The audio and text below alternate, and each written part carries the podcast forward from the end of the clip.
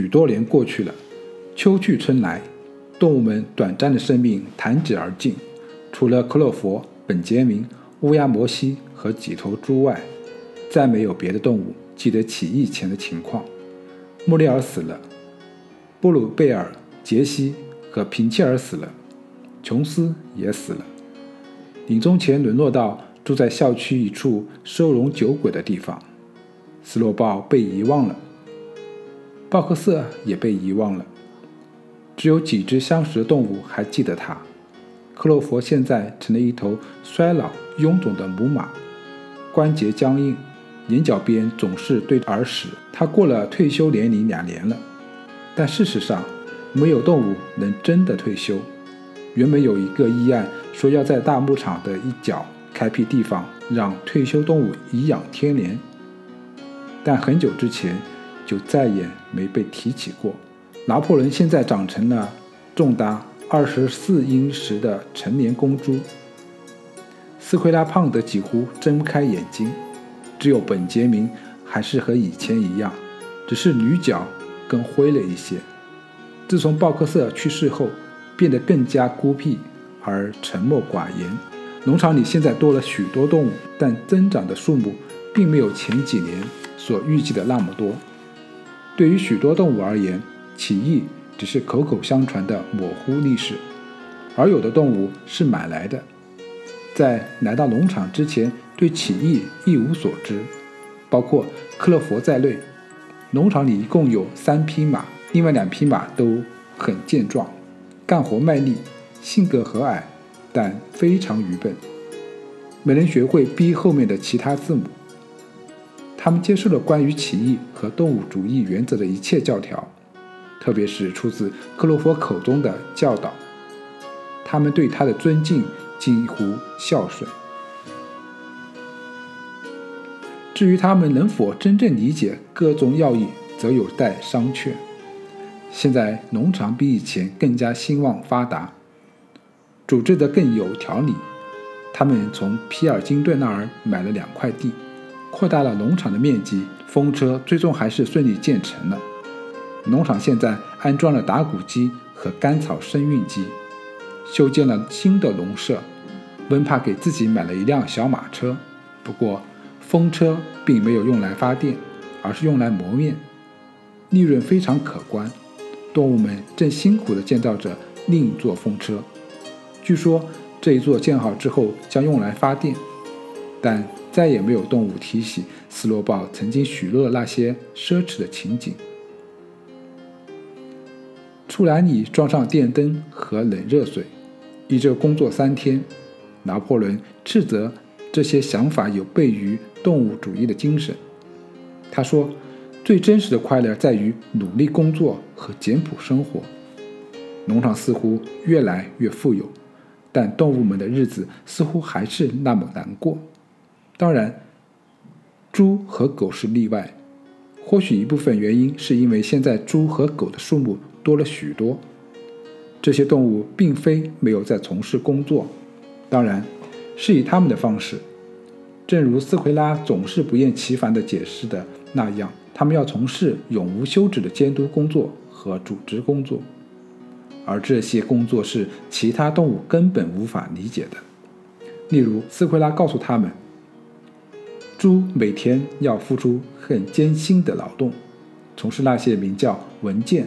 报告、摘要、备忘录的神秘工作，那一张张大大的纸上密密麻麻地写满了文字，而一旦写好后，他们又得拿到炉子里烧掉。斯奎拉说，这些工作非常重要，牵涉到农场的前途和福祉。但不管怎样，猪和狗并没有靠自己的劳动创造出食物，而它们的数目是那么多，胃口又总是那么好。至于其他动物，它们的生活一直是那样，它们总是饥肠辘辘，睡的是干草，喝的是水池里的水，在田里干活，冬天苦于严寒，夏天苦于蚊蝇。有时，它们当中年纪大一些的动物会梳理模糊的记忆，试图回忆起义刚刚结束，琼斯刚刚被赶跑的时候，日子到底比现在更好一些，还是更糟糕一些。但他们根本不记得了。他们不知道拿什么去参照现在的生活，有的只是斯奎拉口中的一连串数字，而这些数字总是在说形势一片大好，而且越来越好。动物们觉得这些数字很难理解，反正他们也没有多少时间思考这些事情。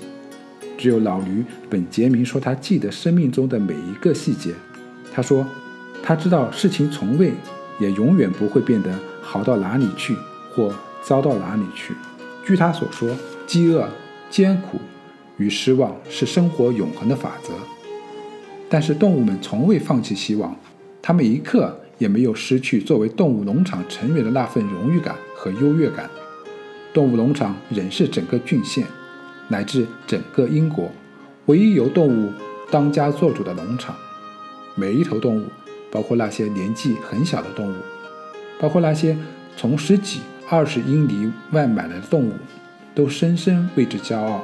当他们听到枪声响起，看到绿色的旗帜在旗杆顶端飘扬时，他们的心里充满了无法磨灭的自豪，他们总是谈起以前的峥嵘岁月，赶跑了琼斯，提携七剑，挫败人类入侵者的伟大战役。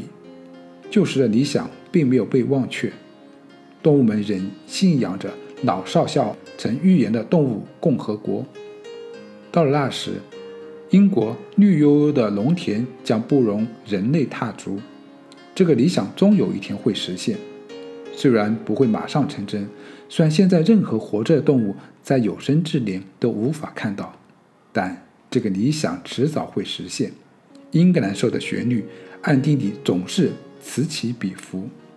农场的每只动物都会唱这首歌，但没有哪只动物敢大声地唱出来。他们的生活总是很艰苦，他们的希望总是落空，但他们知道，他们和别的动物不一样。如果说他们填不饱肚子，那至少他们没有在喂养残暴的人类；如果说他们的工作很辛苦，那至少他们是为了自己在劳动。在他们当中，没有两条腿走路的动物，没有动物得称呼别的动物为主人。所有动物都是平等的。初夏的一天，斯奎拉命令绵羊们跟在他身后，带着他们来到农场尽头的一块荒地，那里长满了白桦树的青苗。在斯奎拉的监督下，绵羊们一整天都在那里啃食树叶。到了晚上，他自己回到农场主屋，因为天气冷很暖和。他命令绵羊们继续留在荒地那里。他们整整待了一个星期。这段时间，其他动物没有看到他们一眼。每天大部分时间，斯奎拉和绵羊们在一起。据他所说，他在教他们唱一首新歌，而这首歌需要保密。绵羊们回来后，一个宜人的傍晚，动物们下班准备回农舍。院子里传来一声惊恐万分的马鸣，动物们惊讶地停下脚步。那是克洛佛的声音，他又尖叫了一声。全体动物一路小跑冲进院子里，看到了克洛佛所看到的一幕：一头猪正用两条后腿走路。是的，那只猪是斯奎拉，它走得有点别扭。似乎还不习惯用这个姿势支撑他那副庞大的身躯，但他走得很平稳。正在穿过院子，过了一会儿，长长一排猪从农场主屋的门内走了出来。他们都用两条后腿走路，有的猪走得比别的猪稳当，有一两只走得踉踉跄跄的，看上去似乎得拄着拐杖才行。但他们还是顺利地绕着院子散起了步。最后，在喧闹的狗犬。和黑色小公鸡的尖叫声中，拿破仑出来了。他直立的身躯，昂首阔步，傲慢的左顾右盼。那几只狗围在他身边欢腾跳跃着，他的猪蹄还握着一根皮鞭。四处一片寂静，动物们惊恐地挤在一起，看着那些猪慢悠悠地在院子里散步。整个世界似乎完全被颠覆了。接着，他们震惊的情绪渐渐平复。他们不顾一切想提出抗议，尽管他们非常害怕那些恶狗，尽管多年来他们养成了无论发生什么事情都从不抱怨、从不批评的习惯。但就在这时，所有的绵羊一起开始大声地“羊羊羊”叫着。四条腿好，两条腿更好；四条腿好，两条腿更好；四条腿好，两条腿更好。他们不停地叫了五分钟。等绵羊们安静下来的时候，提出抗议的时机已经过去了，因为猪们已经回到了屋子里头。本杰明察觉到有一只鼻子在摩挲着他的肩膀，转头一看是克洛佛，他那双昏花的老眼看上去更加暗淡无神。他什么也没说，轻轻地拽着他的鬃毛，领着他走到大谷仓书写着七戒的端壁那里。他们俩站在那儿。端详着沥青墙上白色的字体，我的眼睛不好使了。最后，克洛弗说道：“其实，就算我年轻几岁，也读不出上面写了些什么。但我觉得墙上写的东西似乎不一样了。七戒，还是以前那些内容吗？”本杰明第一次打破自己的老规矩，为他读出墙上书写的内容。现在上面只写了一条律令。内容如下：所有动物皆平等，但有的动物比其他动物更加平等。第二天，猪们的蹄子里都夹着鞭子，监督动物们干活。这似乎没什么奇怪的。动物们得悉猪们给自己买了一台无绳电话，准备安装电话线，订了约翰流、点点滴滴、每日劲报等报纸杂志。这些似乎没什么奇怪的。有动物看到拿破仑叼着烟斗在花园里散步，这也没什么奇怪的。连猪们从衣柜里找出琼斯先生的衣服并穿上，也没什么奇怪的。拿破仑穿上黑色大衣、狩猎马裤和皮绑腿，而他最种姓的母猪则穿上一件水纹丝绸长裙。这件衣服是琼斯夫人在星期天经常穿的。一星期后的一天下午，几辆小马车来到农场。附近的农场主组成观光团，受邀前来参观农场。他们走遍了整座农场，对看到的每件事物啧啧称奇，特别是那座风车。动物们在萝卜田里除草，他们卖力地干着活，几乎没有抬头，不知道他们害怕的到底是这群猪还是这些人。那天傍晚。农场主屋里传来了喧闹的笑声和歌唱声。突然间，听到了人猪混杂的声音，动物们都觉得很好奇。现在，动物和人类第一次以平等的地位进行会晤了。屋子里会发生什么事？他们一起悄悄地溜进花园，走到大门处，他们停下了脚步，不敢再前，不敢再向前走。但克洛弗带头走了进去。他们。蹑蹄蹑脚地走到屋子外边，个头高的动物透过餐室的窗户往里面张望。在餐室里，六位农场主与六只地位最高的猪围着一张长桌坐了起来。拿破仑端坐在上手主人家的座位上。那些猪看上去似乎很习惯坐在椅子上。他们刚才正在打牌，但现在暂停了，应该是准备喝酒致辞。他们传递着一个大酒瓶，杯子里又斟满了啤酒。没有人或猪注意到了窗户外头动物们好奇的脸庞，正向屋里张望。福克斯伍德农场的皮尔金顿先生端着酒杯站起身，他说：“他要提请列席的宾主畅饮一杯，但在喝酒之前，他觉得有些话要说。”他说：“他觉得非常高兴和满意。”他相信在场的宾主都有同感。持续了很长一段时间的猜忌和误解终于得以消除。有那么一段时间，虽然他和在场的客人们并非有意这么想，有这么一段时间，附近农场主对动物农场管理者心存疑虑，但这远远谈不上敌意。不幸的事件发生了，农场之间产生了误解。他们曾经以为由猪掌控管理农场是不正常的事情，而且会给乡村带来不好的影响。许多农场主未经调查就妄下结论，以为这座农场会陷入堕落、散漫、目无法纪的境地。他们一度很担心这会对自己农场里的动物或对那些人类帮工产生不良影响。但现在，所有的疑惑都澄清了。今天，他和他的朋友们参观了动物农场。亲眼见到了每一寸土地。他们发现了什么？除了最先进的农耕设施外，整座农场管理得井井有条，堪称各地农场的楷模。他相信动物农场里的低等动物比其他地方动物干活更多，吃食更少。事实上，他和其他参观者今天学到了很多东西，准备立刻介绍引进到自家的农场里。最后。他说：“他想再次声明，动物农场与附近农场过去一直友好相待，今后也应该维持这段友谊。猪和人类之间并没有任何利益上的冲突，他们的挑战与困难与其是一样的。每个地方都要面对劳工问题，难道不是这样吗？”显然，皮尔金顿先生想在众人面前说出一句心里酝酿了多时的妙语，但忍不住自己先笑了起来，咳了很久。有几层褶子的下巴憋得通红，最后憋出这么一句：“你们有下等动物要对付，我们也有下等人要对付。”听到这句妙语，整张桌子的宾主都哄笑起来。皮尔金顿先生再一次对猪们大肆褒扬，夸他们能给动物们提供那么少的饲料，却让动物们干那么多的活儿，而且，据他观察，动物农场里没有滥饮滥食这种现象。最后，他敦请全体宾主起立，酒杯里倒满啤酒。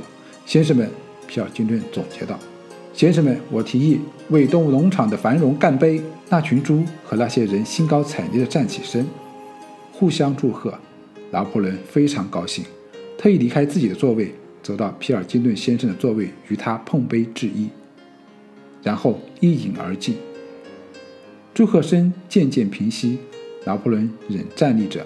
显然，他也有几句话要说，和他以往的发言一样。这段话简短而切中主题。